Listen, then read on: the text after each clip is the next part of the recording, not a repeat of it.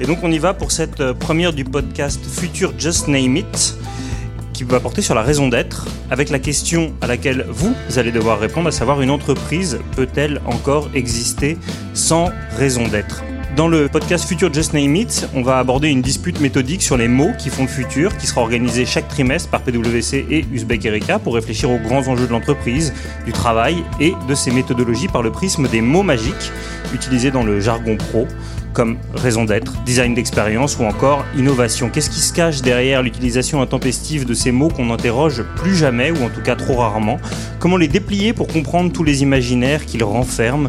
De quoi ces mots valises, un peu magiques, qui ponctuent notre quotidien professionnel sont-ils le reflet? Et pour ce premier épisode, on démarre tout de suite avec la raison d'être. Et si tout avait commencé il y a tout juste 30 ans? Avec le mur de Berlin chutait également l'idée que l'État avait le monopole de l'intérêt général et du bien commun. Passé une décennie 90 qualifiée d'air du vide par l'historien des idées François Cusset, l'entreprise, et notamment la grande, est venue peu à peu dans le débat de la responsabilité commune, qu'elle soit sociale ou environnementale. Parfois de son plein gré, avec le mécénat ou le sponsoring à des causes, parfois par la réglementation et la contrainte, comme avec les obligations de reporting RSE, toujours, en tout cas, par un petit bout de l'entreprise. La direction du développement durable, la direction RSE, la direction de la citoyenneté ou encore, pour les plus modernes d'entre nous, la direction de l'engagement. Jugeant ces efforts insuffisants, certains décideurs économiques et politiques ont décidé d'aller plus loin avec la loi Pacte, qui offre notamment la possibilité aux entreprises de se doter d'une raison d'être, voire de devenir des entreprises à mission. On ne parle plus d'une division, d'une branche, d'une business unit, mais bien de l'ensemble de l'entreprise. À défaut de savoir si les choses changent, les choses bougent, et l'été dernier, lors du G7 à Biarritz, les entrepreneurs ont émis des propositions allant toutes dans le sens de la réduction des inégalités et de leur empreinte carbone. Et cette semaine, alors que s'ouvre le forum de Davos, eh bien ce forum est placé sous le signe du capitalisme responsable, avec un match de toute beauté entre Donald Trump et Greta Thunberg. La raison d'être est-elle le bon viatique pour cet objectif ambitieux? Et pour interroger la raison d'être, je voudrais d'abord convoquer un très grand penseur et savoir s'il faut donner raison à Pascal Obispo. Souvenez-vous.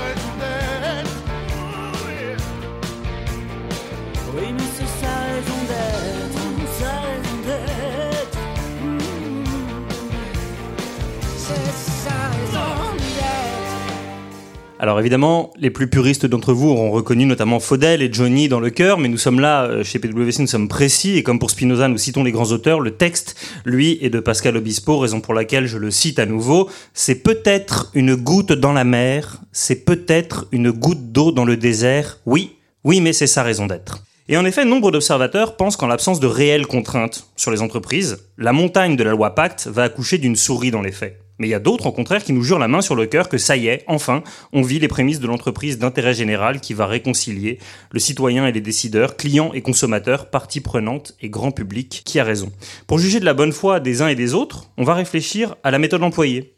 On va se demander pourquoi est-ce que cela pourrait échouer. On va se demander si c'est la bonne solution pour attirer des millennials en quête de sens, pour rassurer les marchés, ou est-ce que c'est vraiment par conviction et est-ce qu'il y a un possible risque de purpose washing, pour euh, employer des termes qui feraient plaisir à Jacques Toubon? Voilà quelques-unes des questions qui vont animer ce podcast, pour lequel nous sommes ravis d'accueillir ce soir trois invités. À ma droite, Geneviève Ferro-Creuset. Vous êtes souvent présentée comme une pionnière de la finance responsable et du développement durable en entreprise. Vous êtes associée et cofondatrice de Profil, qui est un cabinet de conseil spécialiste des nouveaux modèles économiques au service du bien commun, qui œuvre pour trouver des synergies entre impact social et économique. Swan Baumier, bonsoir. Vous êtes le chargé du plaidoyer de CCFD Solidaire et par ailleurs vous êtes auteur de euh, l'entreprise comme commun au-delà de la RSE. C'est aux éditions Charles-Léopold Meyer pour ceux qui après l'émission, et je suis certain qu'ils seront nombreux, voudront en faire l'acquisition. Et enfin, Sylvain Lambert, bonsoir. Vous êtes ici chez vous puisque vous êtes associé et responsable des activités de conseil en développement durable de PwC, division que vous avez initiée euh, il y a quelques années et qui désormais est une équipe de plus de 50 collaborateurs. Preuve qu'en tout cas, au moins la question de la raison d'être, on va voir si elle est euh, prise au sérieux par vos clients, en tout cas par PwC, elle est prise très au sérieux. Et désormais, je vais vous poser une petite question à froid, à vous dans la salle. Je vais vous demander de vous positionner sur une question très simple. Une entreprise peut-elle encore exister sans raison d'être? On va vous poser cette question deux fois, non pas pour vérifier si vous avez vraiment compris le sens de la question, nous savons que vous êtes tous évidemment des, des personnes éclairées, mais pour voir si le débat vous aura fait changer d'opinion. Et je ne sais pas si vous vous concertez entre vous, mais je ne vous cache pas que le match est très serré. On est sur un, niveau d'écart euh, dit Griveau-Villani pour les, pour les puristes. Bon, il y a 47% qui pensent que les entreprises peuvent exister sans raison d'être, et Geneviève, je vais trahir un secret d'alcôve, mais je pense que vous auriez voté sans doute euh, de la même manière. Vous pensez que les entreprises peuvent exister sans raison d'être? En quelques mots, pourquoi? Une entreprise peut exister sans raison d'être euh, au sens euh, de la loi Pacte, c'est-à-dire qu'on n'a pas attendu la loi Pacte pour penser à la raison d'être. Il y a des entreprises qui n'ont pas besoin de formaliser leur raison d'être, qui la respirent, qui ont des valeurs néanmoins, mais qui n'éprouvent pas le besoin euh, de mettre des mots et en tous les cas d'embarquer dans une vision commune et d'expliciter des intentions.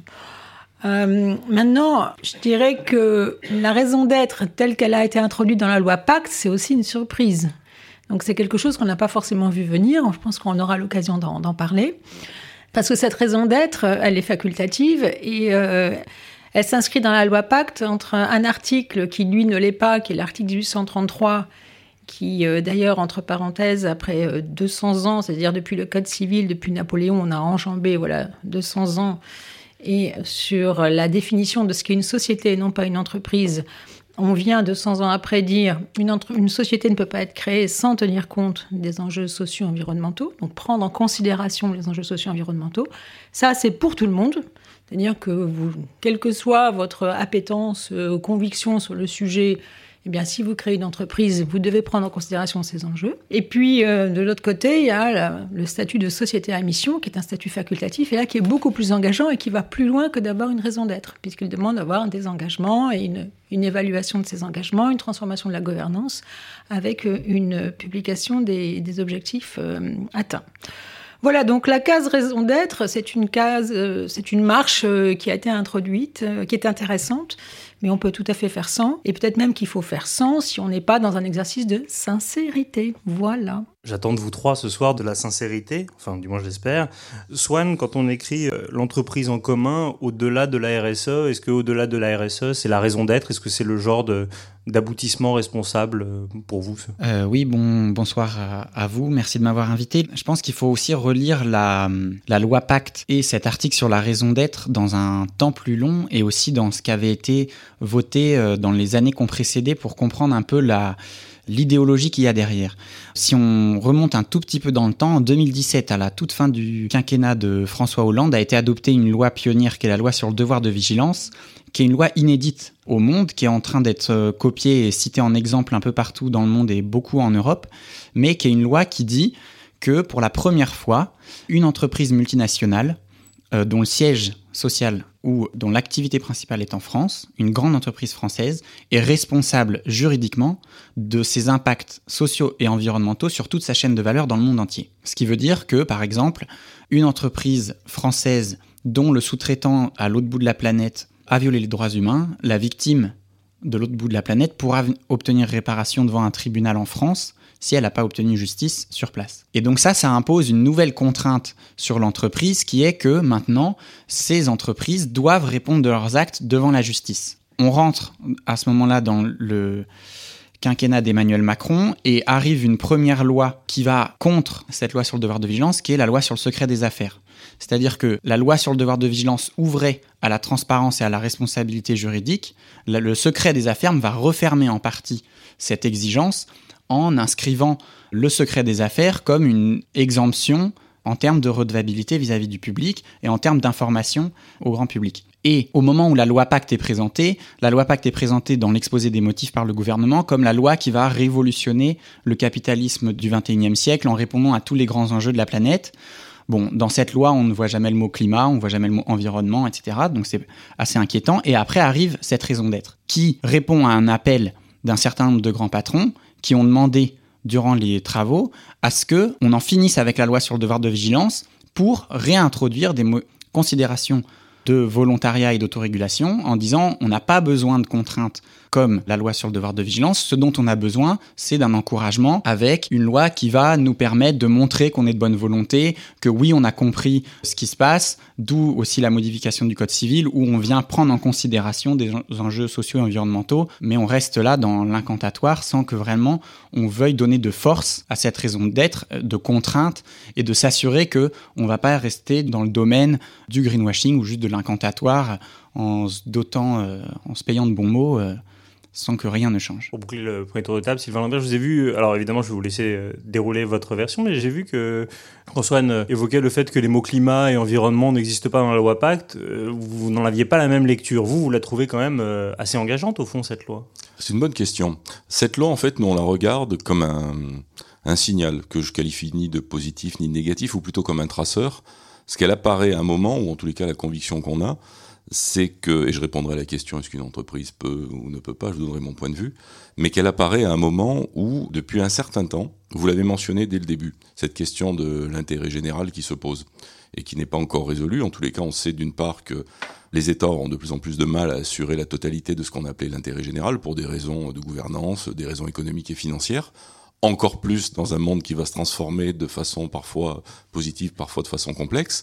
Et donc il y a une question qui est posée à l'économie, privée en tous les cas, mais même aux États, mais là on va parler de l'économie privée, à quoi vous servez? Cette question, on l'a vu poindre, nous, beaucoup, alors on peut remonter même à Aristote, voire à Marx, mais en tous les cas, au moment de la crise de 2008, souvenez-vous, quand on a refinancé un certain nombre d'acteurs de la finance en disant, euh, ils nous ont mis dans l'embêtement, mais euh, plus jamais, et d'ailleurs, on va leur demander des comptes, quelle est la place de l'homme dans l'économie, l'économie pour l'économie c'est terminé, on a parlé bah, de, prospérité, euh, de bonheur, de tas de choses comme ça, et in fine on s'en est à nouveau éloigné, mais néanmoins à ce moment-là, cette question de à quoi ça sert est arrivée très fortement.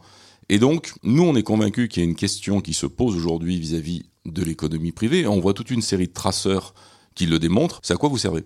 Et si la réponse consiste à dire, bien moi, je fabrique des gobelets, donc je sers à mettre des gobelets sur le marché, alors demain, ils seront totalement responsables, etc.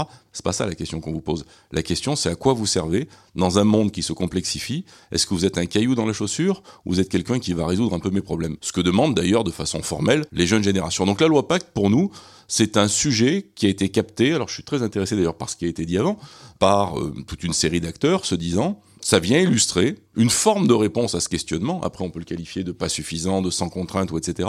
Mais on sent bien que ce questionnement de quoi vous servez, il faut lui apporter une réponse. Et c'est un des éléments. Et ensuite, par rapport à la question, est-ce qu'une entreprise peut exister sans raison d'être? Alors, comme Geneviève, je pense que si on parle de la raison d'être au format de la loi Pacte, il y avait déjà des entreprises qui avaient des raisons d'être il y a 25 ans. Ça, j'en suis sûr. Peut-être avant, mais là, j'ai pas assez d'expérience pour le dire. Mais très certainement. D'ailleurs, il y a une entreprise qui s'appelle Essilor qui avait vraiment une, une raison d'être, une mission avant la loi Pacte. Et le patron disait une chose intéressante. Si on peut pas expliquer une décision stratégique de l'entreprise par sa raison d'être, dont personne vous oblige à vous doter, c'est soit que vous prenez une mauvaise décision, soit que votre raison d'être, c'est du pipeau. Et dans les deux cas, c'est une mauvaise nouvelle. C'est ça une raison d'être. Donc, est-ce qu'une entreprise peut exister sans raison d'être au sens de la loi Pacte? Oui, je pense que oui. Est-ce qu'une entreprise peut survivre longtemps sans être capable d'expliquer à quoi elle sert vraiment, je pense que non. Vous êtes d'accord avec ça, l'idée qu'on on, est dans un monde où on est de plus en plus poussé par une exigence de transparence, que ce soit des marchés des consommateurs ou des ONG, et que le fait de ne pas avoir à rendre de compte fait que sur le long terme, c'est plus ou moins inéluctable? On a quand même basculé, euh, on a parlé du devoir de vigilance, la loi sur le devoir de vigilance qui est très atypique, mais on peut aussi aller au Grenelle 2, le reporting sur les gaz à effet de serre, euh, toutes les, les, couches en fait de conformité qui sont venues s'ajouter euh, successivement et qui en fait ont constitué une sorte de corpus de la RSE qui a été vu comme une forme de police de la conformité. Mais c'est malheureusement, au lieu de générer de la confiance, on a généré de la défiance parce que en interne dans l'entreprise, ça ne produisait pas vraiment d'innovation, forcément. Si je suis un petit peu caustique, je dirais que ces reportings RSE étaient quand même remplis le 31 décembre par le stagiaire à 11h30 et que euh, personne vraiment dans les conseils d'administration et encore moins dans les assemblées générales n'avait la moindre idée de ce qui se passait, on va dire dans les soutes, alors qu'il y a des gens très méritants et très engagés qui y travaillaient. Donc je suis volontairement caricaturale parce que finalement, quand on compare, quand on se retourne, c'est-à-dire que quasiment depuis le sommet de la Terre de 92, il y a eu cette injonction euh, qui a été faite euh, aux grandes entreprises de, rendre compte de ce qu'elles faisaient et de prendre toute leur place dans la marche du monde. Parce qu'on voyait des PIB d'entreprises qui étaient euh, colossaux, plus importants que celui de certains pays. Et puis les, les premières externalités négatives, on va dire sociales, environnementales, ont commencé à laisser des traces sans aucun contre-pouvoir. Il y avait quelques ONG, mais finalement il y avait très peu de contre-pouvoir. Donc quand on regarde dans le rétroviseur, on se dit finalement, cette RSE qui était plutôt assimilée à une, une forme de, reporting un peu roboratif, déconnecté des modèles économiques et ignoré par la gouvernance, on se rend compte que là, euh, compte tenu, comme dit Sylvain, de la complexité du monde, c'est plus possible. Mais derrière, derrière, il se passe quelque chose d'intéressant, c'est que j'ai l'impression que la RSE, au sens... Euh, bon élève de la responsabilité parce que sur un reporting, je cause tout, je ne fais pas travailler les enfants, je ne fais pas ceci, je fais cela, etc., etc. Vous pouvez être le plus responsable du monde sans être le moins du monde utile à la société. Il faut quand même se poser cette question. Et donc la raison d'être, pardonnez-moi, mais je ne pas citer, on va pas citer des entreprises, ça pourrait heurter les, les, dire les, les âmes fragiles, mais mais il y, a quand même, euh, il y a quand même une différence. Euh, si on peut, on peut, on peut évoquer, par exemple, on peut faire euh, une eau euh, sucrée gazeuse qui a vraiment présente aucune utilité pour la planète et l'humanité, mais en le faisant de façon tout à fait responsable. Donc la question qui se pose avec la raison d'être, c'est euh, mais c'est quoi ton utilité? C'est quoi le sens que tu donnes à ton entreprise avec tes parties prenantes? Et en quoi tu contribues ou pas à être du côté de la solution en ayant en toile de fond l'appel à la mobilisation générale qui est réduire les inégalités, lutter contre les dérèglements climatiques, l'effondrement de la biodiversité, etc. Voilà, et là je suis très heureuse que l'on passe d'une époque de la responsabilité bosonnieuse roborative, déconnecter les modèles économiques, avec une interrogation sur réellement la raison d'être. Pour vous citer, vous disiez euh, une formule que j'aime beaucoup, que jamais la responsabilité sociale des entreprises n'a fait vibrer un conseil d'administration. Est-ce que vous pensez que si euh, on interroge ce même conseil sur, au fond, leur raison d'être, au sens que vous venez d'évoquer, à savoir quelle est votre utilité, ça va réussir à les mobiliser? Si je reprends cette entreprise euh, d'eau gazeuse sucrée qui a eu des problèmes de livraison récemment chez Intermarché, euh, est-ce que vous pensez qu'ils vont avoir envie d'être plus utiles ou ils vont continuer à produire ce breuvage? Alors, Intermarché, c'était très intéressant de, de voir qu'Intermarché prend la mesure de ce qu'est le mieux manger avec une réflexion sur euh, euh, la santé, euh, le local, il y a aussi les, bon, bref, tous ces sujets d'équité euh, sur la chaîne de production. Et on voit, euh, et on voit que non, bah non, on veut quand même vous, voilà, nous, c'est simple. Si on vous, si on vous livre pas, bah, votre chiffre d'affaires va s'écrouler parce qu'il suffit de plus en trouver pour qu'un consommateur aille ailleurs. Mais en même temps, on n'en a pas besoin d'acheter en telle quantité. Donc, qu'est-ce qu'on fait? Est-ce qu'on peut trouver? Et là, on voit bien que si l'entreprise n'est dans un registre d'utilité, elle rentre dans une discussion, elle rentre dans un débat. Et c'est toute la différence.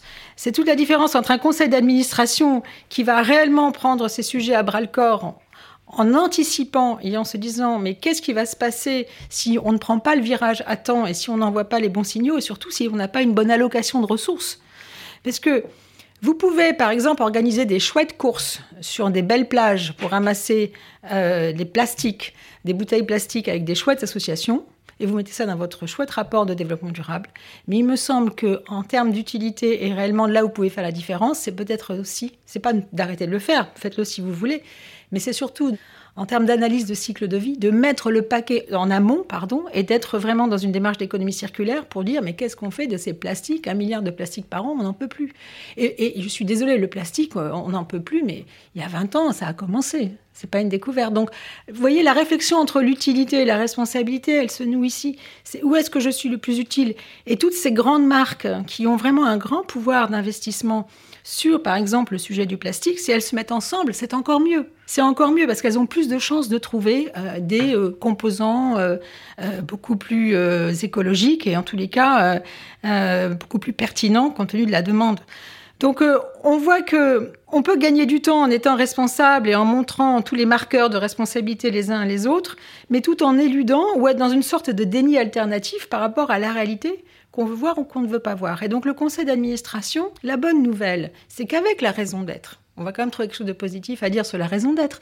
C'est vrai que la raison d'être, elle se décide au niveau du conseil d'administration. Et ça, c'est la grande différence avec une politique de RSE qui rentrait pas dans les conseils d'administration. Parce qu'à la clé de la raison d'être, il y a une transformation possible, une inscription possible dans les statuts. Et donc un vote en assemblée générale. Et donc la grande différence et la grande nouveauté, et de mon point de vue c'est intéressant, c'est que pour la première fois peut être soumis en assemblée générale extraordinaire un vote un vote sur où est-ce que oui ou non on adopte cette raison d'être et on l'inscrit dans nos statuts. Donc à moins que tout le monde ait piscine et que tout le monde soit, je ne sais pas, euh, occupé à autre chose, il y a une prise de conscience des administrateurs qui représentent les actionnaires.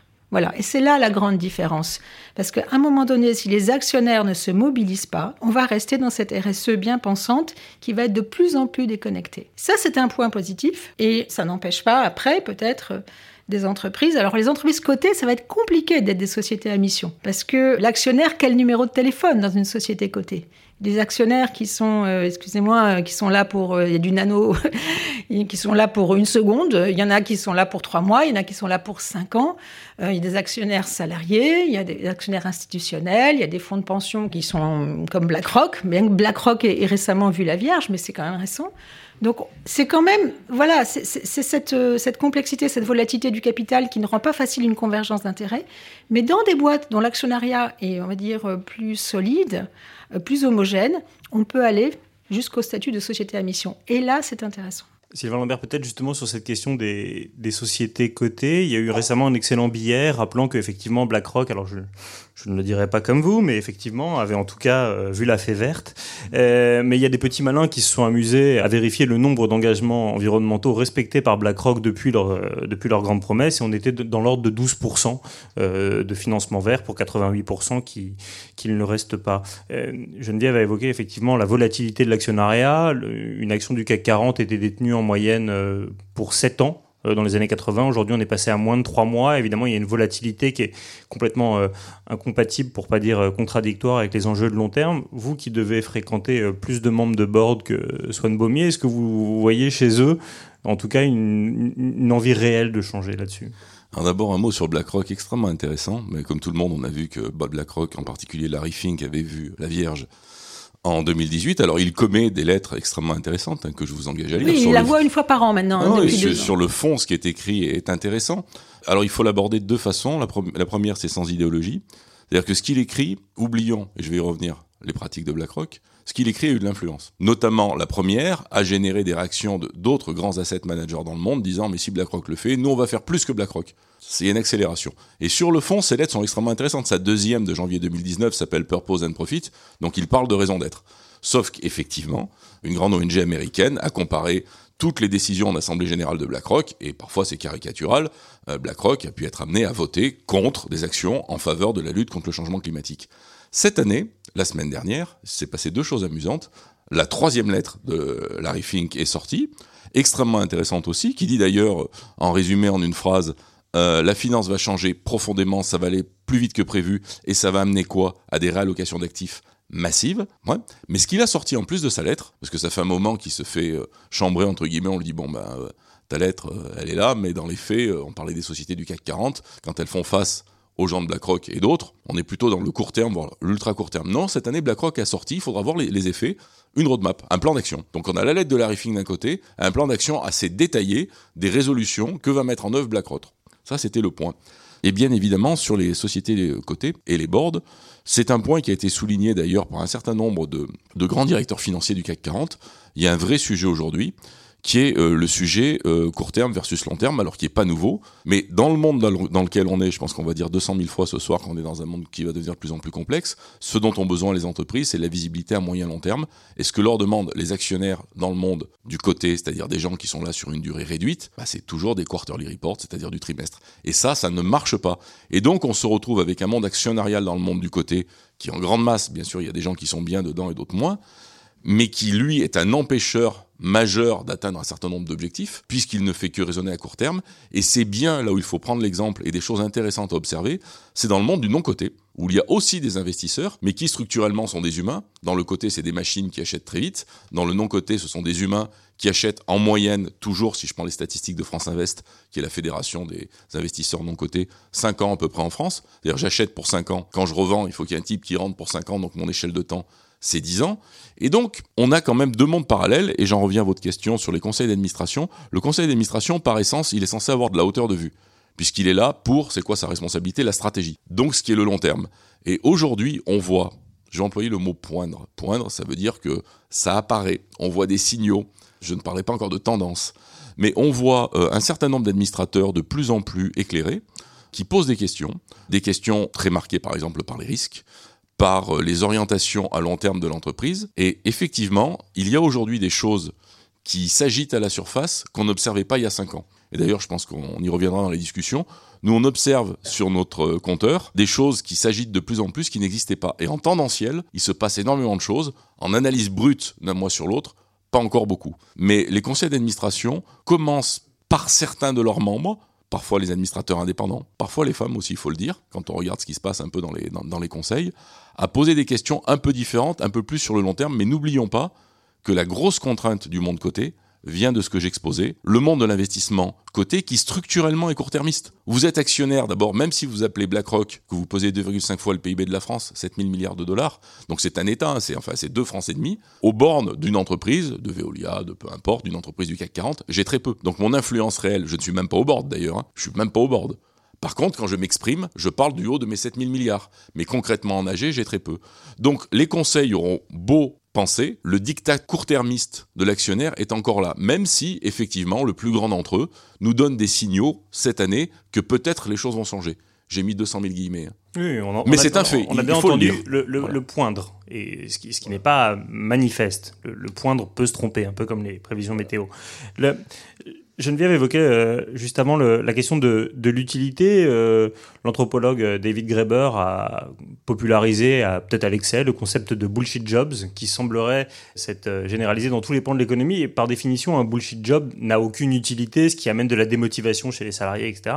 Quand on voit la, seconde édition de, son livre au, au, lien qui libère, il avait actualisé les chiffres et c'était de l'ordre de 36% des cadres qui se sentaient inutiles. La révolution qui est devant nous, elle est quand même extrêmement conséquente. Ah oui, je pense, oui. Et puis pour revenir à cette question d'utilité, voire même de, sens, enfin ce, que tu évoquais Geneviève tout à l'heure, clairement, enfin moi une de mes convictions, euh, on parlait de, on parlait d'une entreprise, il y a des gens, alors tous les avenirs sont un peu complexes, mais qui ont un avenir, qui moyennant un chemin ont un avenir. Il y a des gens où ça va être extrêmement complexe nous sommes convaincus, et c'est une question majeure, hein, ce, qui est, derrière, très au-delà de la raison d'être, mais qui est dans le fond du, bruit de la raison d'être, il y a des gens pour qui euh, on n'est pas capable d'expliquer leur utilité, et une de nos convictions, c'est que si vous n'avez pas d'utilité, compte tenu de la taille des enjeux qu'on a devant nous, qui sont colossaux, si vous n'avez aucune utilité par rapport à ces enjeux, bah vous n'allez pas intéresser par exemple un jeune qui veut rentrer, vous allez peut-être démotiver vos collaborateurs et de façon concrète, voire parfois cynique, peut-être démotiver un certain nombre d'investisseurs. Donc il y a des gens qui n'ont pas d'avenir, concrètement. Et comment on va financer ça? Ça, c'est une des vraies grandes questions de fond. Ceux qui ont une vraie raison d'être, pas au sens de la loi PAC, c'est-à-dire qui sont capables de dire quel est mon rôle face à ces enjeux? J'en ai un, alors j'ai des impacts négatifs, j'ai des impacts positifs, je vais y travailler. Puis d'autres ben, qui sont tankés parce que ben, je n'ai pas vu la révolution arriver, mon produit il est là, il est bien, mais il ne sert à rien.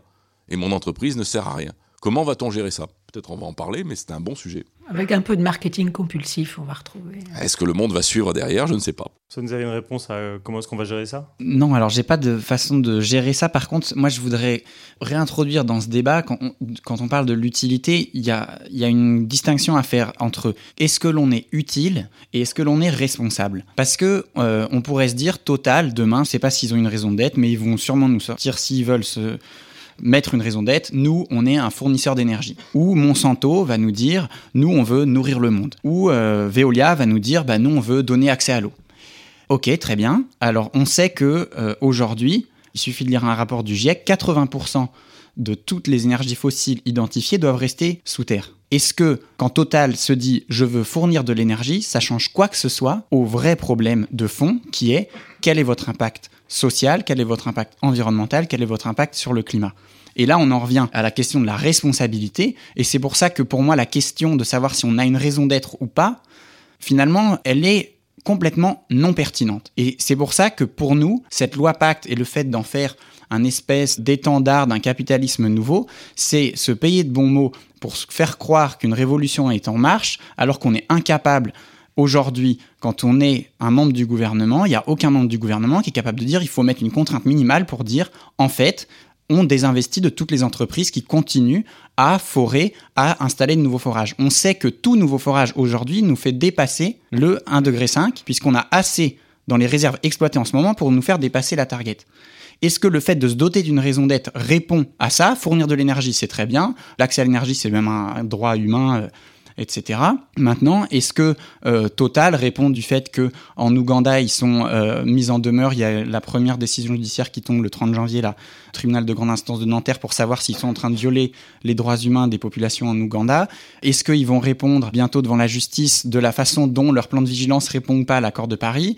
Est-ce qu'ils vont répondre du fait que euh, ça c'est un autre rapport encore qui est sorti euh, il y a quelques mois, une partie de leur euh, centrale de liquéfaction au Yémen est utilisée comme euh, prison par les forces émiraties. Enfin, tous ces problèmes-là, on ne les voit pas du tout dans la raison d'être. Et on peut avoir une raison d'être magnifique, ça ne répond en rien à l'impact de l'entreprise sur la société. Et je pense que ce qu'il y a comme enjeu majeur aujourd'hui, c'est celui-là, et c'est celui-là qui a été passé sous silence dans la loi Pacte. J'avais récemment discuté avec euh, Jean-Marc Jancovici qui citait un certain nombre de grands groupes comme ça. Alors je vais éviter moi de, faire trop de pub pour les marques, mais il disait qu'au fond, pour euh, aller dans une démarche de raison d'être, ces entreprises s'engageaient souvent en citant un, géant français du transport aérien dans une logique de compensation. Euh, je vais replanter des arbres parce que j'ai compris et il faut que ce soit ma, raison d'être. Et il avait cette phrase dans une revue de référence, puisqu'il s'agit quand même d'Ouzbek Erika. Aborder la question du dérèglement climatique par la compensation est une faute managériale grave. Et donc ça veut évidemment dire que c'est très largement insuffisant. Et est-ce que vous pensez, euh, euh, question ouverte Geneviève Sylvain, que la raison d'être pourrait pousser les entreprises à euh, bah, s'éloigner de leurs objectifs à court terme, si on prend le cas de l'entreprise citée précédemment Effectivement, on peut être, on peut être responsable sans être utile, c'est passionnant, on va faire de la philosophie. En plus, l'utilité, ça, ça on peut l'appréhender sous l'angle philosophique, économique, politique. On peut être euh, effectivement utile, tout à fait utile, sans être du tout responsable. Bon, dans mon esprit, euh, c'était que la responsabilité telle qu'elle était conçue, d'ailleurs, qui, passe un peu à côté des, sujets dont vous avez parlé, parce que même les, ces sujets relatifs aux droits de l'homme sont extrêmement sensibles et on voit qu'ils sont mal ciblés. Bon, il ne s'agit pas d'être des gougnafiers et de se concentrer sur une raison d'être en oubliant le socle de valeurs qui euh, fait que on a en quelque sorte une forme de license to operate, c'est-à-dire qu'il y, a des prérequis qui font que, euh, bien sûr, sur le plan social, environnemental, sociétal, on a un certain nombre de responsabilités, dont certaines d'ailleurs sont déjà crantées dans la loi, le devoir de vigilance. Et finalement, ce qui est en train de se passer, c'est une sorte de, une sorte de triangulation entre l'entreprise qui, bien sûr, est dans et dans une forme de recherche de, liberté, et d'ailleurs qui a besoin de cette liberté pour se mouvoir dans un espace qui est par nature incertain, avec une prise de risque qui est forte, et bien sûr les risques intéressent énormément les conseils d'administration, et des risques de toutes sortes. On voit le marché qui est en train de se dire, mais finalement, nos actifs vont être bloqués dans des entreprises qui demain vont plus valoir un copec. Euh, donc, attention, euh, ces sujets-là maintenant se rapprochent. Donc, euh, nous avons tenu la rente autant que faire se peut, mais maintenant, il faut peut-être penser à se divertir enfin divertir au sens euh, diversifié. Et puis on a le régulateur. Et le régulateur, il monte aussi en puissance. Il monte en puissance par la loi sur l'économie circulaire. On demande maintenant que, je reviens encore à mes bouteilles de plastique sans faire une fixette, mais qu'il y ait X% de matière recyclée dans des bouteilles euh, qui sont mises euh, sur le marché. Pourquoi le, législateur, il aurait pu, euh, cette loi, elle aurait pu passer euh, dix ans, euh, dix ans avant L'économie circulaire, ça date des années 70. Donc il y a des momentum qui fait que le jeu de contraintes est en train de se rééquilibrer sur la base de ce triangle. Et puis, bien sûr, les consommateurs qui, sont finalement entre les citoyens et le marché. Sur le sujet de la compensation, pour répondre, la compensation, c'est la dernière chose qu'on fait euh, une fois que l'on a réduit, euh, que l'on a, euh, voilà, qu'on a essayé de revoir dans son modèle économique tout ce qui pouvait donner lieu à des améliorations, etc. Donc une entreprise qui ne revoit absolument pas son modèle économique, qui ne revoit pas ses process industriels, qui ne se pose pas la question de l'écologie industrielle et qui directement va à la case compensation, oui, je dirais c'est, c'est surtout du jus de cervelle qui est, qui, est perdu et c'est du sens qui, qui, est parti en fumée aussi. Donc pour reprendre l'exemple de la grande compagnie aérienne française, je pense que là, on est sur des marges de manœuvre qui sont aussi faibles. Parce que finalement, la grande compagnie aérienne française, elle dépend aussi des grands constructeurs euh, français ou américains, lesquels dépendent aussi euh, des fabricants. Donc on voit bien qu'on est dans toute une chaîne, finalement, de responsabilités qui s'imbriquent les unes les autres. Et quand on met tout ça à plat, il faut que chacun fasse sa part dans des marges de manœuvre qui sont assez restreintes compte tenu des modèles économiques des entreprises. Et là, bienvenue dans le monde réel. Et bien sûr, chacun essaye de dire et d'envoyer les messages les plus réconfortants. Mais si on est honnête, on est quand même mal barré. Parce que les impératifs de réduction de gaz à effet de serre sont tels si on veut vivre dans un monde où on contient la température en dessous de 2 degrés. Mais d'ailleurs, on les a déjà fait, les 2 degrés. Il ne faut pas désespérer, mais donc, donc, la question maintenant, elle est appel à la mobilisation générale. Donc ça ne pourra pas se faire uniquement en, nourrissant cet imaginaire, euh, on va dire, euh, la technologie va nous sauver. Alors ça, ça c'est une pensée magique qui est formidable. Oui, la technologie va apporter des choses formidables, mais euh, ça voudra dire aussi de revoir nos modes de consommation et de production. Et puis après, il y a, cette idée que euh, la décroissance euh, va nous sauver. La décroissance euh, vécue dans le chaos, c'est quelque chose, et dans les inégalités qui risquent de s'en suivre, c'est quelque chose qui va être, à mon avis, extrêmement douloureux et pénible. Donc euh, la question aujourd'hui de la responsabilité, de l'utilité qui finalement revient dans la raison d'être, c'est de demander aux entreprises, écoutez, on est dans le même bateau. Si votre raison d'être, c'est de faire ceci et cela, c'est d'aller au-delà de son objet social, de dire je fais voler des avions, euh, je fabrique des voitures ou euh, voilà ou je vends du jambon, mais c'est comment je vais le faire? Et très souvent, dans les engagements qui sont accompagnés de la raison d'être, on voit un engagement qui revient sur la RSE, sur de l'exemplarité. C'est-à-dire que très souvent, les entreprises rappellent quand même que euh, on ne fait pas les choses n'importe comment. Et après, elles ouvrent sur des objectifs qui sont beaucoup plus euh, larges. Mais tout le monde se cherche. Et si je reviens sur euh, la finance, de mon point de vue, la finance a un rôle absolument majeur je pense qu'à partir du moment où on change les, règles du jeu d'un point de vue financier et qu'on sort de ce, de ce court terme, mais tout le monde le dit qu'il faut sortir du court terme, mais encore faut-il qu'on sorte de ces rapports trimestriels qui sont délétères, mais ça va plus loin. Ça veut dire aussi qu'il faut qu'on sorte d'une certaine forme de recrutement des managers. Et il faut qu'on les intéresse différemment. Est-ce que vraiment dans les primes, ou enfin dans les bonus des, des managers, euh, est-ce qu'on fait rentrer euh, ces engagements relatifs à la raison d'être et au développement durable? Très franchement, c'est marginal, parce qu'il y a toute la question de comment est-ce qu'on évalue cette performance ou cette création de valeur qui est euh, largement fondée sur de l'immatériel, c'est la question de l'impact. Et là, comment vous arrivez à convaincre? Vous voyez, parce qu'après la finance, eh bien, je vais convoquer les experts comptables, c'est les professions du chiffre. Comment les conventions comptables aujourd'hui sont-elles capables d'adopter un autre langage? Et euh, de mesurer différemment ce qui compte vraiment à l'aune des défis du 21e siècle. Donc vous voyez, c'est vertigineux.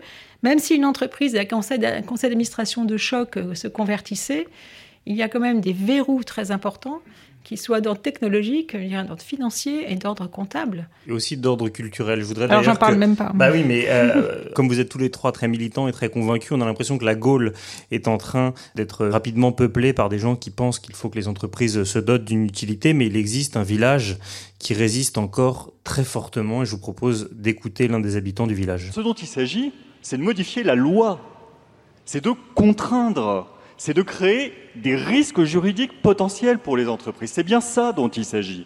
Ce dont il s'agit, c'est de changer le paradigme actuel et pas n'importe quelle loi. Des articles du Code civil extrêmement anciens et qui touchent à des valeurs fondamentales, à la liberté d'entreprendre, au droit de propriété, à ces piliers qui sont au cœur de l'expansion économique formidable des trois derniers siècles. Alors vous aurez peut-être reconnu Jean-Charles Simon, euh, qui est le fondateur et président de Statian, l'acronyme de Statistique et Sciences économiques, candidat malheureux au MEDEF.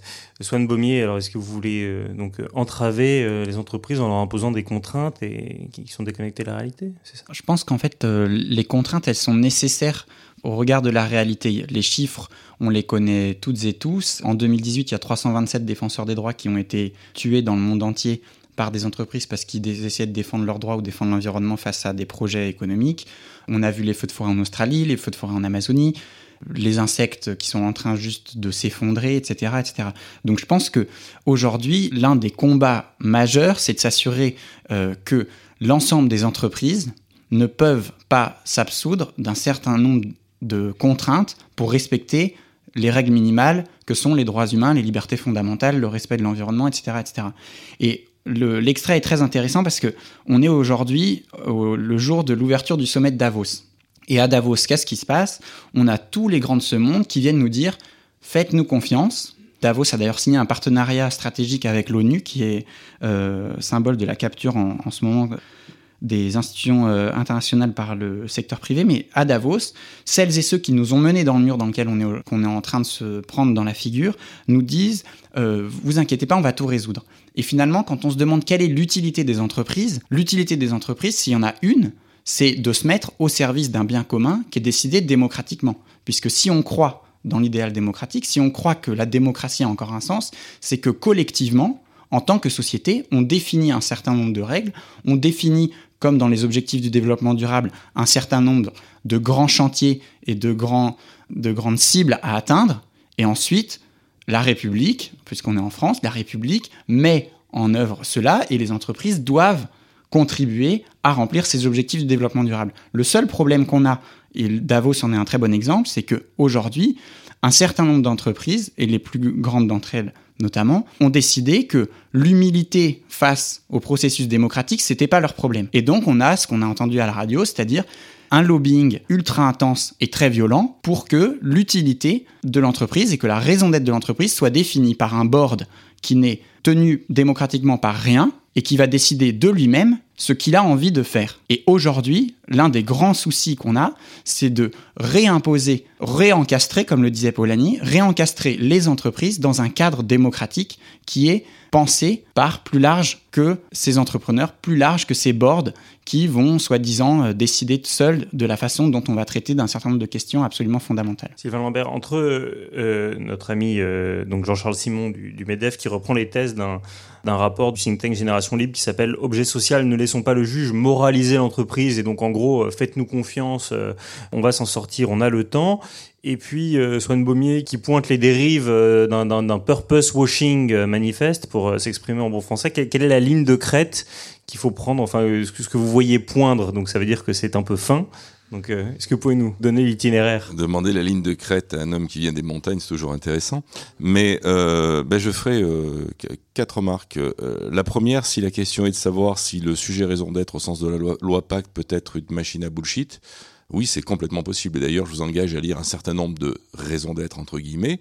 Quand je vois des raisons d'être qui font une page, et que le sujet fondamental, c'est d'être en cohérence avec sa vision, sa raison d'être, être en cohérence avec une page, c'est compliqué. Surtout quand dans la page, on va s'engager à faire ça, à respecter ci, et c'est enfin, super cohérent. Il peut y en avoir, mais... C'est trop succinct ou trop long, pardon parce que, Trop long. D'accord. Mais ça, c'est le premier point. Ça peut effectivement nourrir du bullshit ou de la belle déclaration, des opérations de pure communication. Deuxième point, qui était le point que tu mentionnais, qui est vraiment intéressant, qui est est-ce que la raison d'être euh, peut noyer la responsabilité? Ce peut être utilisé pour le faire, mais une de nos convictions, c'est qu'en tous les cas, je trouve que ça devient dangereux pour une entreprise. C'est une conviction, donc tout le monde a le droit de ne pas être d'accord, mais de se lancer sur cette voie-là. Nous, ce que nous observons, on parlait de, de, de choses qui pointent à l'horizon, c'est que quand même, il y a une série d'observateurs dans tous les mondes, hein, que ce soit de Greta, quelques personnes dans la finance, les médias, etc.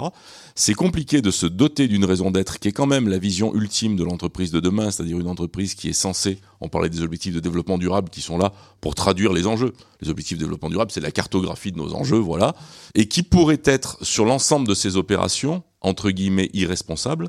C'est comme ça qu'on a défini d'ailleurs, nous on a observé dans les années 90 une sorte de RSE 1.0 on est des gens bien, on pollue pas, euh, voilà, on est à peu près éthique. Et puis après, il a fallu, oh, merde, les fournisseurs, putain, euh, il faut s'en occuper. Oh merde, le produit, oh les clients. Et donc on arrivait à une sorte de RSE 2.0 avec un engagement sociétal, etc.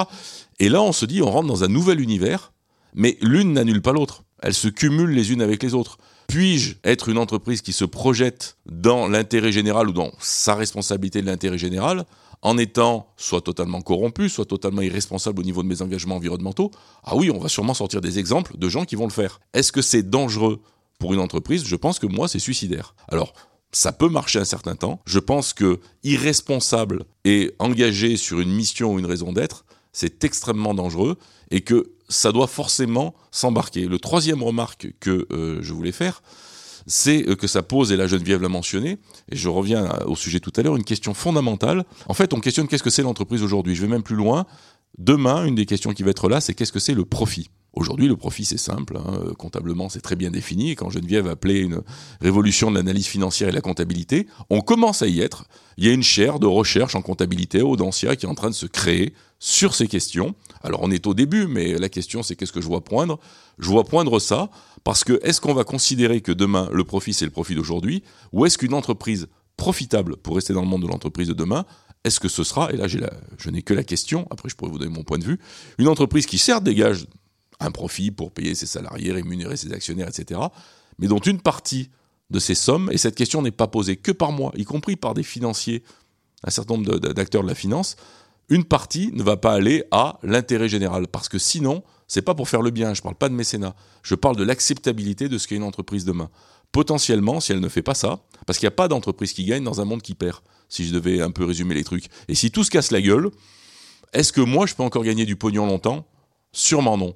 Donc c'est très, c'est-à-dire, si tout se casse la gueule autour de moi, est-ce que je continue à vendre mon gobelet, euh, ma tranche de jambon, que sais-je? Ben non, j'ai plus de clients en face. Donc j'ai un intérêt économique en tant qu'entreprise à faire en sorte que le monde s'en sorte. Je peux ne pas le comprendre aujourd'hui, je peux raconter ce que je veux avec du pipeau autour d'une raison d'être, etc.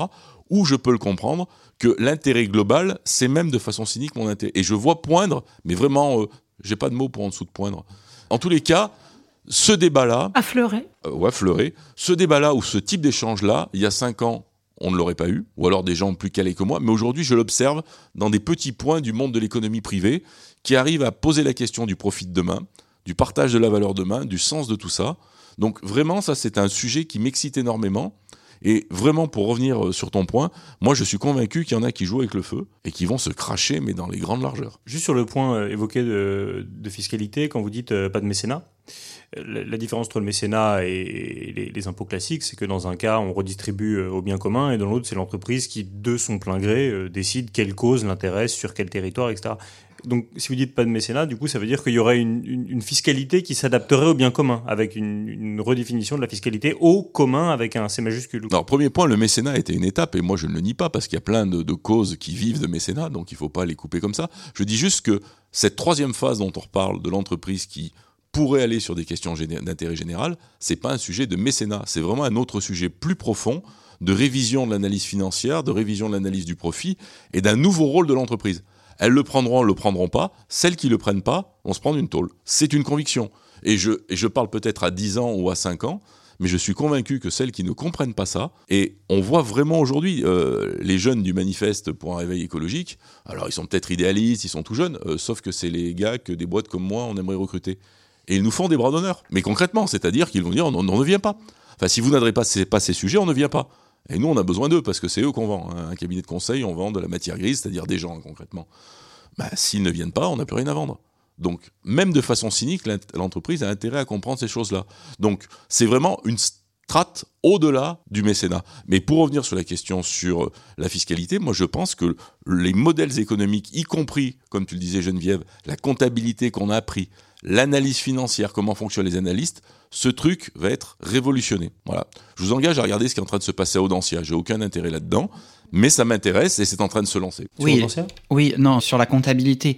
Plutôt, tu disais, euh, qu'est-ce que le profit Et là-dessus, il y a tous les travaux de Rambo Richard sur la comptabilité sociale et environnementale, sur le fait que aujourd'hui les règles comptables, finalement, c'est quelque chose d'extrêmement euh, situé sociologiquement parce que c'est un, un, organe, des IFRS, qui décide de comment, comment on va euh, décider ce que c'est que euh, l'horizon de temps à, laquelle on valorise des actifs, etc. Donc, le, qu'est-ce que le profit? Déjà, c'est une question politique.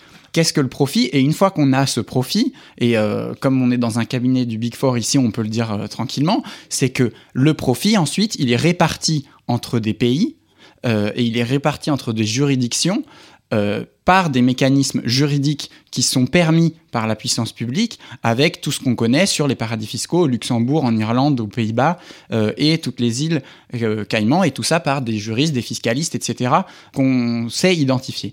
Et donc, quand on parle en plus de raison d'être, pour un cabinet du Big Four, la question qui va se poser, par exemple, c'est en quoi je contribue à la redistribution des richesses qui sont créées aujourd'hui. Et ça, c'est une question, typiquement, quand on parle de raison d'être, je pense que je vous mets au défi de trouver une raison d'être qui dit, moi, je vais contribuer à la redistribution de la valeur créée de façon équitable. Et en fait, c'est tout ça qu'on veut dire que nous, on a critiqué dans cette euh, loi Pacte, c'est que on a dit, c'est écrit dans, je crois, dans les trois premières lignes de l'exposé des motifs de la loi Pacte quand elle a été présentée au Conseil des ministres, c'était nous allons révolutionner, euh, repenser l'entreprise par rapport aux enjeux du 21e siècle. Et la question fiscale, qui est aujourd'hui, le rapport d'Oxfam vient de tomber hier, est au centre de toutes les tensions, un an de gilet jaune autour de la question fiscale. Aucune réponse à cette question-là, aucune réponse à la question climatique, aucune réponse à la question de la biodiversité, etc., etc. Et donc, aujourd'hui, on peut espérer que les entreprises les plus nocives se prennent un mur si elles ne comprennent pas la réalité, mais au-delà de, la question entreprise par entreprise, c'est comment le secteur privé et ses grands lobbies le MEDEF, la FEP, la Chambre internationale de commerce, l'Organisation internationale des employeurs, etc., qui font le lobby au niveau euh, français, européen, mondial, soient mis hors d'état de nuire pour que, démocratiquement, on puisse décider euh, des règles que l'on se dote communément pour affronter les désastres qui nous arrivent dans la figure. Je sens quand même affleurer une petite convergence entre vous. Je pense, Swan, que vous allez pouvoir postuler chez PwC qui veut de la, matière grise et de la controverse. Je vous propose que je vois le temps qui file euh, de, nous soumettre à un cas euh, concret euh, d'entreprise dotée d'une raison d'être, d'une entreprise souvent citée comme exemplaire pour voir si au final, bullshit, not bullshit, transformation, pas transformation. Why are we here? What do we really care about? What do we care about giving people? How do we help them? What is our purpose? What is our purpose? Human progress. We want to help people grow, develop, advance, progress, go forward, improve, have better lives. And what we do? Mobility. Better mobility. Better mobility. It's a wonderful, powerful tool for the development of humankind. So people can move about work, travel, meet, discover. And it's a little bit thanks to us. Thanks to our innovation. Our ideas, our solutions. Vous avez tous compris évidemment ce qui s'est dit. Chez PwC, tout le monde parle anglais mieux que Raffarin, donc euh, oui. Donc évidemment, c'était la raison d'être de, de, Michelin, euh, souvent cité euh, en exergue et pour cause, puisque Michelin était euh, présidé jusque récemment par Jean-Dominique Sénard, qui a été un des grands artisans de, de, la loi Pacte et la raison d'être. Geneviève, alors Michelin, cachère, pas cachère? Michelin, bien. Michelin, c'est une, une entreprise qui est d'ailleurs singulière dans son histoire, dans ses statuts. Dans une forme de, alors qu'on aime ou qu'on n'aime pas, une forme de paternalisme social qui a été décrié d'ailleurs euh, par certains, mais dont on mesure qu'il y a quand même euh, une cohérence. Et alors, probablement que dans leur cas, ils sont effectivement dans le domaine de la mobilité. Ils ont été les premiers à embrayer vers l'économie de la fonctionnalité. En gros, je te vends pas un pneu, je te vends de la mobilité, des services associés, mais avec une capacité d'innovation très forte. Alors, je travaille pas pour Michelin, je ne les connais pas plus que ça. Et c'est vrai que Jean-Dominique Sénard euh, a été extrêmement investi euh, dans la préparation de la loi Pacte. Et j'en profite quand même pour dire quelque chose qui mérite peut-être un éclairage très bref. Le statut d'entreprise à mission, il nous vient plutôt des États-Unis. Et s'il vient des États-Unis, c'est ce qu'on appelle les Benefit Corporation ou les Public Benefit Corporation. On a, on a sorti une étude sur ce sujet-là en mars 2017 et je me suis rendue à plusieurs reprises aux États-Unis. Il faut voir qu'il y a quand même une différence majeure. Alors il y a deux différences majeures, très rapidement. Aux États-Unis, ce statut de Benefit Corporation, il a été demandé par les entrepreneurs eux-mêmes. Parce qu'avant, il y avait le label. Il y avait un label, le Bicorp, le label Bicorp qui continue toujours à exister, mais un label, ça vous propose, ça ne vous protège en rien en cas de transmission, d'augmentation de capital, d'introduction en bourse quand vous avez affaire à un partenaire qui euh, n'est pas forcément en ligne justement avec votre mission. Donc, euh, Ivo Schwiner en particulier, le patron de Patagonia, il a été un des premiers à tirer la sonnette d'alarme après que notre ami Ben Jerry's soit fait avaler par Unilever, qui même si l'histoire s'est à peu près bien finie, Unilever n'avait aucune intention, pardon, Ben Jerry n'avait aucune intention d'être acheté par Unilever au départ. pas de, loi, pas de statut juridique pour se protéger.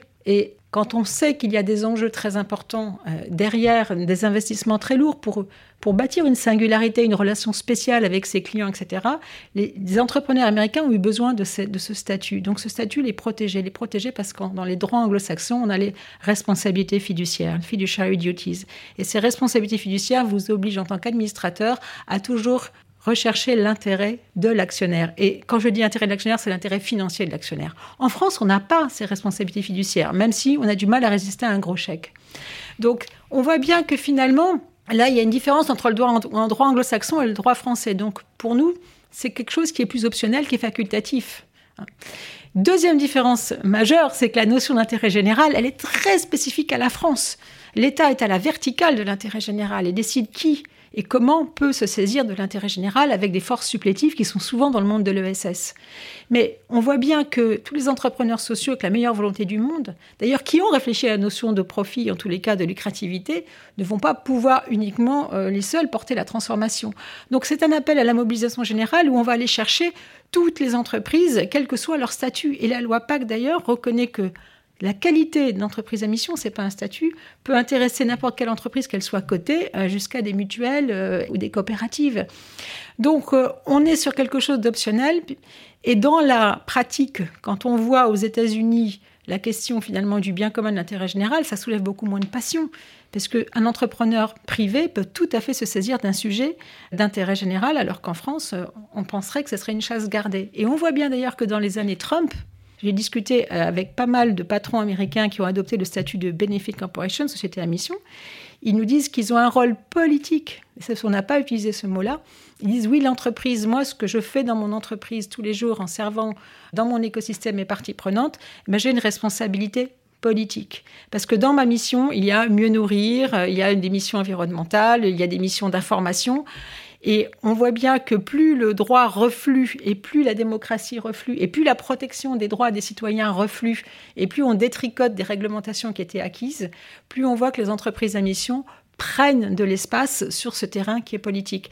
Et c'est vrai que là, on rentre dans, une zone de friction qui est passionnante, qui est celle du contrôle démocratique. Et donc, il faut réarmer les boards, dans un bon sens du terme. Donc, il faut des administrateurs euh, éclairés, qui se préoccupe du bien commun du long terme, mais aussi de la performance de l'entreprise, parce que sinon, hum, une entreprise, c'est pas une œuvre de charité. Le temps filant extrêmement rapidement, je vais vous demander une conclusion, mais peut-être au préalable, il y a une ou deux questions de la salle. On a un micro. Est-ce que vous êtes timide, impressionné ou en conflit d'intérêt avec les invités? Oui, jeune homme. Je ne sais pas s'il y a une réponse euh, facile à ma question, mais en vous écoutant parler, je me suis demandé il y a probablement des entreprises qui vont devoir fermer parce qu'elles sont, euh, elles sont, euh, dont leur inutilité elle est avérée. Et donc finalement, qui, puisque euh, soit le ce sera probablement le législateur, j'imagine, qui, qui va prendre la responsabilité d'appuyer sur le bouton pour ces entreprises, avec les conséquences euh, sociales, etc., que ça va avoir. Est-ce que c'est pas un peu la, la quadrature du cercle, en fait, ce truc-là? Je peux répondre très rapidement sur les centrales à charbon. Là, on voit qu'il y a des petits malins qui ont racheté à très bas prix euh, des actifs, euh, on va dire, des, des, actifs énergétiques des centrales à charbon, parce qu'ils savent qu'elles vont bientôt être à la casse et qu'on va les payer pour qu'ils les ferment. Mais on voit qu'il y a des jeux, euh, des jeux qui sont en train de, des acteurs qui sont en train de se positionner. Alors là, c'est le cas extrême, parce qu'on va dire que les centrales à charbon, c'est probablement ce qu'il faut fermer de toute urgence. On a des business qui, tout simplement, avec le mouvement de déconsommation, euh, euh, vont perdre des parts de marché. Donc là, je pense que c'est les investisseurs et les actionnaires qui vont devoir aussi prendre leurs pertes. Personne ne va appuyer sur le bouton plusieurs personnes. C'est pas l'État qui va appuyer sur le bouton. L'État appuiera sûrement pas sur le bouton euh, s'il y a des enjeux sociaux, évidemment. C'est en train d'arriver. Euh, il y a des gens qui arrivent plus à se financer. C'est une réalité. On a des boîtes qui n'arrivent pas à se financer parce qu'elles sont, par exemple, on parle de la taxonomie européenne, cette fameuse nomenclature des activités durables, pas durables. Peut en penser ce qu'on veut. Mais au nom de ça, moi je parle toujours de tendance. Hein. Je ne veux pas dire que la taxonomie est bien ou mal. Mais il y a déjà des investisseurs qui disent Ah, pas de bol, vous êtes du mauvais côté de la taxonomie, donc vous n'aurez pas mon argent. Et ce ne sont pas forcément des investisseurs engagés, ce sont des investisseurs qui gèrent un risque. Donc, il y a des business aujourd'hui, moi j'ai des cas euh, concrets que je ne peux pas citer, mais qui ont du mal à se financer. Et donc, euh, ben, personne va appuyer sur le bouton, mais euh, ils vont avoir du mal, ou ça va leur coûter beaucoup plus de pognon pour se financer, qui vont peut-être avoir du mal à recruter, leurs produits vont être moins séduisants, la marque va être moins attrayante. Voilà. Alors là, on parle de pays euh, de l'Europe. Euh, les choses ne vont pas à la même vitesse dans les différentes zones du monde, mais il y a un point, on parlait de, de gouvernance, il y a un sujet qui est intéressant par rapport à ce que tu citais, c'est faut jamais oublier que les États, l'influence de, enfin, le pouvoir de Donald Trump ou d'Emmanuel Macron s'arrête aux frontières. Après, on parle plus de pouvoir, on parle d'influence. Dès qu'il sort des États-Unis, il a plus de pouvoir, il a une influence. Sauf s'il part en guerre, il a le pouvoir de son armée. Mais tant qu'il part pas en guerre, il a de l'influence. Une entreprise, en tous les cas internationale, elle a du pouvoir réel partout où elle est présente. Et donc, cette complexité entre une entreprise qui a une gouvernance internationale et donc qui agit sur de multiples territoires parce que, eh bien, juridiquement, sa filiale doit exécuter ce qui est demandé par le siège, pose un problème à un État qui, lui, bah, certes, il peut réguler la holding ou la tête de pont dans son pays, mais c'est deux choses qui s'opposent. Et la seule gouvernance globale qu'on avait s'appelait sur le territoire, enfin s'appelle sur le territoire de l'Europe euh, la Commission européenne, et au niveau international, là où se joue le vrai sujet, s'appelle les Nations Unies avec la force de la gouvernance qu'on leur connaît, c'est-à-dire euh, aléatoire. Il y a une question devant. Alors, euh, merci déjà pour votre intervention. J'ai une question qui est peut-être infantile, mais on parle beaucoup euh, du futur, moins du passé. Et je trouve que justement, sur la raison d'être, il y a une question de la confiance, de la transparence. Et euh, justement, quelle est la place des excuses? Peut-être que c'est une question aussi catholique, mais le, le- le pardon. Et je trouve que c'est facile, entre guillemets, de se présenter comme entreprise, de dire voilà, euh, voici ma roadmap, euh, voici les différentes interventions, je vais avoir une empreinte carbone de zéro. Mais de dire que j'ai foiré par le passé, je trouve que c'est un effet de transparence assez fort et qui du coup aussi ancre le sujet. Et je me demandais notamment côté PwC si euh, c'est des questions qui, qui émergent et euh, des actions qui euh, restent dans la salle ou finalement, parfois, par la bravoure de certains ou de certaines, sortent de la salle. On pourrait faire une action de com géniale si vous commandiez un de vos clients de faire un, walk of shame comme Cersei Lannister où les gens pourraient lui jeter des détritus pour dire voilà ce que tu as fait avec les, avec les OGM par exemple. C'est c'est une idée. Non, non, mais c'est c'est un très bon point. Le passé, tout dépend de son poids.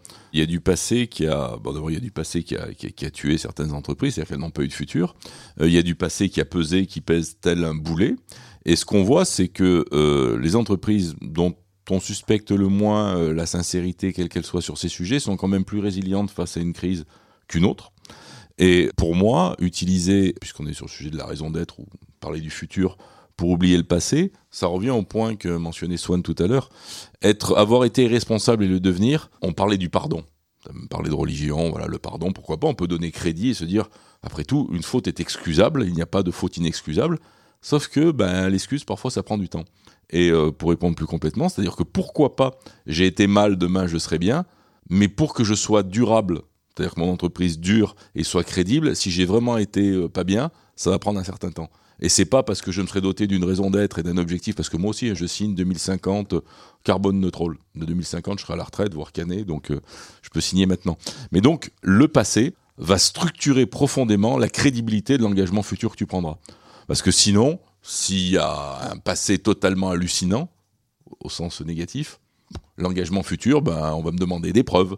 Tous les six mois, on va me regarder, tous les ans, on va me dire, ah, on n'y est pas encore, on n'y est pas encore. Donc c'est pour ça, je pense que le passé est présent. Ceux qui voudraient en tous les cas s'en affranchir font là aussi, je pense, une erreur. S'ils sont très très bons en com, ça pourra peut-être marcher dans certains cénacles, mais globalement, ça va être compliqué par rapport à, notamment par rapport aux jeunes générations qui euh, pardonnent de moins en moins. Je renvoie la salle à la lecture de l'excellent roman d'Éric Villard, L'ordre du jour, où vous avez la liste en dernière page de l'en- l'ensemble des entreprises qui euh, ont contribué au financement du régime nazi. Voilà. On n'avait pas encore fait de point Godwin, ça, ça Mais me il y, en a, paraissait de... il y en a qui demandent pardon. Il y en a qui demandent. Il y en a, mais dans ces cas-là, là où je suis d'accord avec vous, plutôt que de produire un rapport développement durable qui vous arrache des larmes de crocodile, il vaudrait mieux dire désolé, on n'y arrive pas, on ne sait pas comment faire, et puis vu les casseroles qu'on a, c'est pas demain la veille, on revient quand on est prêt. Moi, j'adorerais une entreprise qui dise ça, parce que là, je saurais enfin que c'est sincère. Mais bon, c'est pas demain la veille. Oui, la question est très intéressante. J'allais, j'allais faire le, le, point Godwin justement, mais il y a, y a un exemple beaucoup plus proche et qui pose euh, des questions juridiques euh, de fond sur lesquelles on essaie de se battre euh, au niveau d'une directive européenne et d'un traité à l'ONU, par exemple, c'est la question de Bhopal et du rachat par Dow Chemical de Union Carbide.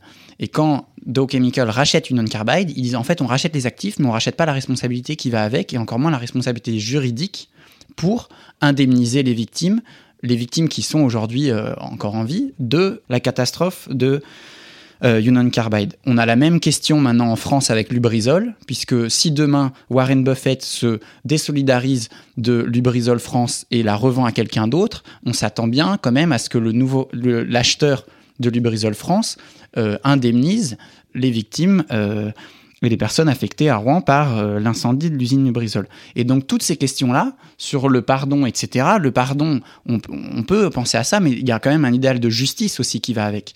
Et la question aujourd'hui, et ce vendredi se clôt une grande pétition européenne qui est signée en ce moment par 680 000 personnes, qui s'appelle Des droits pour les peuples, des règles pour les multinationales, c'est de savoir comment on met fin à l'impunité des multinationales, puisque aujourd'hui, en droit international, il n'y a aucun traité qui rende les entreprises multinationales responsables de leurs actes devant la justice. Et à partir du moment où on pourra avoir une justice internationale vis-à-vis des entreprises, on pourra commencer à se poser toutes les questions qui sont extrêmement euh, valables et intéressantes du savoir du pardon euh, sur le long terme. Juste pour penser à ça, parce que quand même je, ne euh, pouvais pas laisser trop ça passer, c'est l'idée que les gens sont en train de racheter des centrales à charbon parce qu'on va les payer pour les fermer. Mais en fait, ça, ça veut dire qu'on continue l'idéologie qui a, émergé au moment où Haïti a eu son indépendance et s'est libéré de la colonisation, puisque Haïti, pendant des, siècles, a payé une dette à la France pour avoir le droit d'être indépendant. Est-ce que on a envie de se dire que euh, et pareil avec l'esclavage où au, moment de la sortie de l'esclavage, s'est demandé la question de est-ce qu'on allait devoir rembourser les propriétaires, euh, les anciens euh, propriétaires d'esclaves? La question c'est aujourd'hui est-ce que on doit rembourser ceux qui nous amènent dans le mur et qui euh, font tout et maintenant spéculent, donc je l'apprends, euh, spéculent sur le fait que la crise climatique c'est un bon deal pour eux pour se faire de l'argent.